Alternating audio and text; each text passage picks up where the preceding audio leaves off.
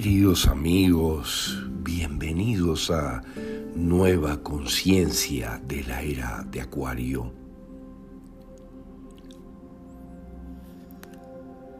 Ahora que se avecinan poderosísimos eventos que despertarán a los más dormidos, necesitamos saber recordar toda la información elegante y avanzada que te proveeremos en este podcast para manejarnos en estos tiempos con toda nuestra sabiduría.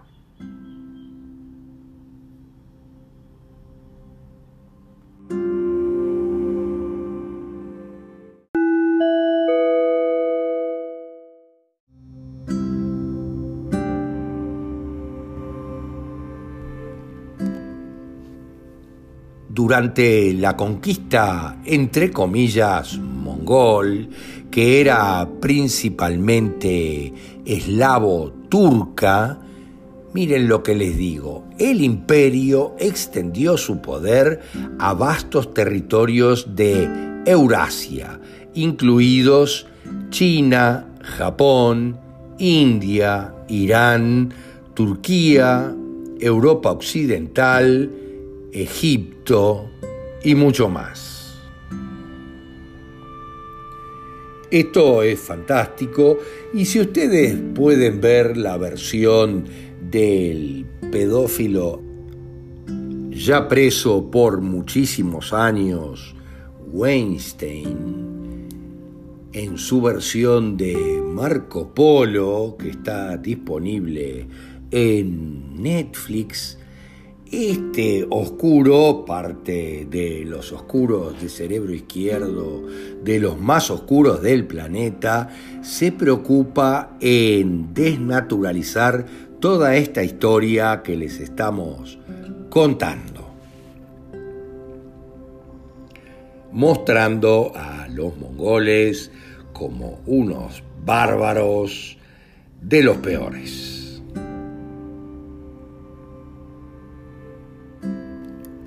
Gengis fue considerado santo y canonizado bajo varios nombres, varias veces como santo gran mártir Jorge.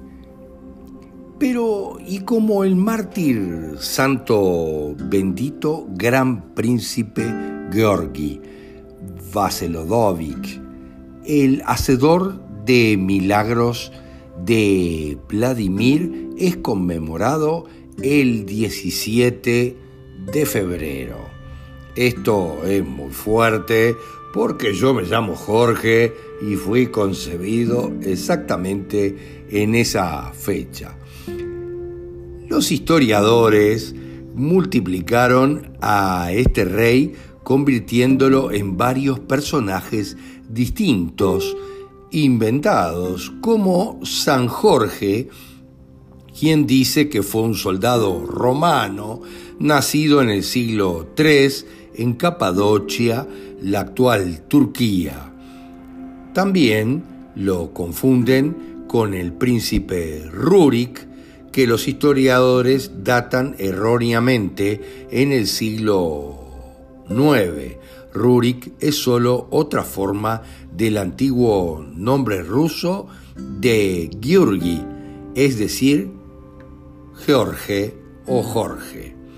También Bolestao I el Bravo, que lo datan en el siglo XI, y también es Gengis Khan, a quien los historiadores datan erróneamente en el siglo XIII, pero en realidad solo existió un Gengis Khan, vivió y murió a principios del siglo XIV de nuestra era. Estos historiadores hicieron verdaderamente un trabajo fabuloso haciendo historia comparada para darse cuenta de dónde se sacaron las plantillas y cómo se duplicaron en la historia falsa, porque obviamente es mucho más fácil escribir una historia falsa basándose en plantillas de una historia verdadera de la que sí hay memorias. La siguiente etapa de desarrollo del imperio fue la conquista otomana o atamán otomana, que también vino de Rusia como la primera ola de colonización. Como resultado, la subordinación de las provincias al centro aumentó significativamente, puesto que después de la conquista de Constantinopla, la antigua capital de Bizancio, en 1453, surgió un segundo centro del imperio, la capital Estambul, también conocida como Constantinopla, donde les comentaba que mi abuela había nacido.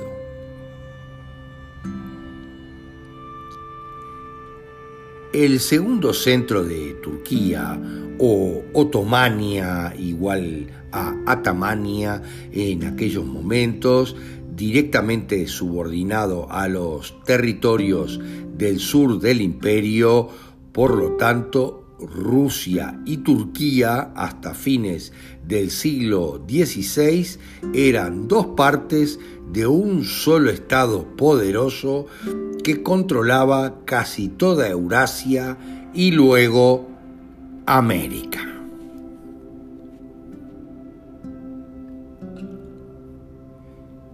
La capital del imperio, o lo que era su centro administrativo, se encontraba en la corte de Yaroslav, también llamada la ciudad de Novgorod, el Grande, junto al río Volga.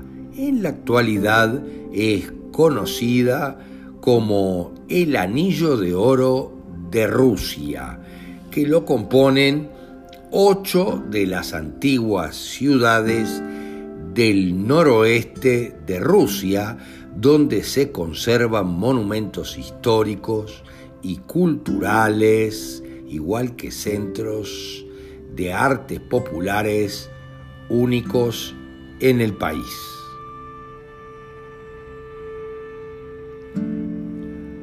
Los verdaderos conquistadores mongoles de Rusia nunca existieron.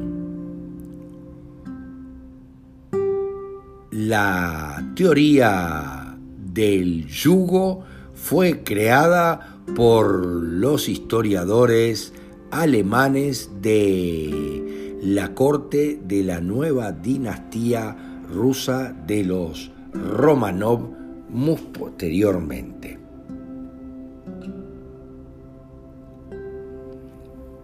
A finales de la primera mitad del siglo XIV, durante el reinado del hermano de Gengis Khan, el gran príncipe Iván Kalitá o Iván I de Rusia, la horda rusa comenzó la colonización de Eurasia, moviendo sus tropas hacia el oeste, colonizando gran parte de Europa occidental.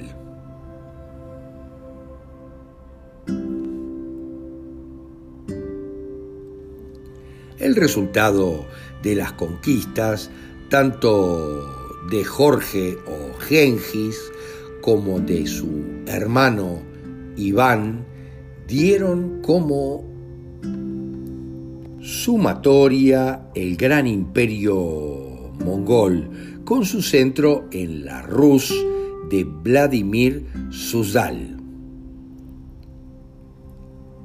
En las fuentes de Europa Occidental, miren lo que les digo, la Rusia horda de los siglos XIV,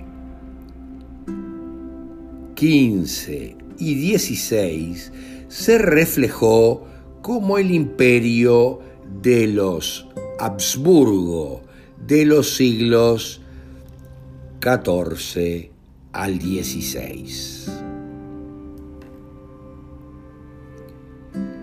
Tras la escisión del imperio en los siglos XVI y XVII, los europeos occidentales comenzaron a componer una historia correcta para ellos, de nuevo, un nuevo armado total donde ya no había lugar para la horda rusa.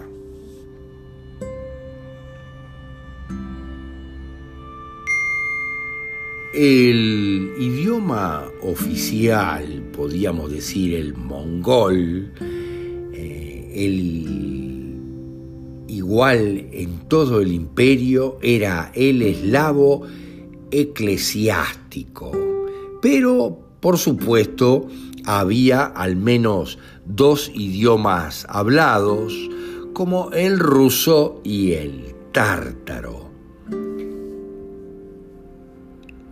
El reino ruso es un término ruso, mientras que el imperio mongol es un término europeo occidental para designar al mismo Estado y dar la impresión de que estos dos tenían rasgos de lo que hoy se conoce como la raza mongoloide, que fue un término acuñado alrededor del siglo XVIII recién.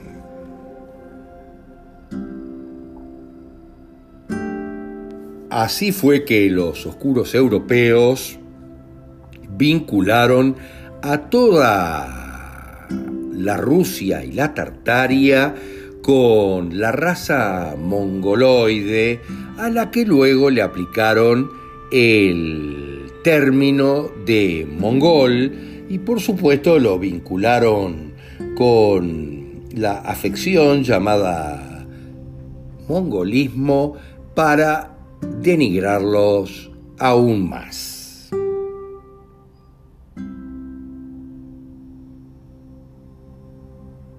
En realidad, en las ilustraciones de los siglos 18 y 19, los canes tenían rasgos europeos y no asiáticos.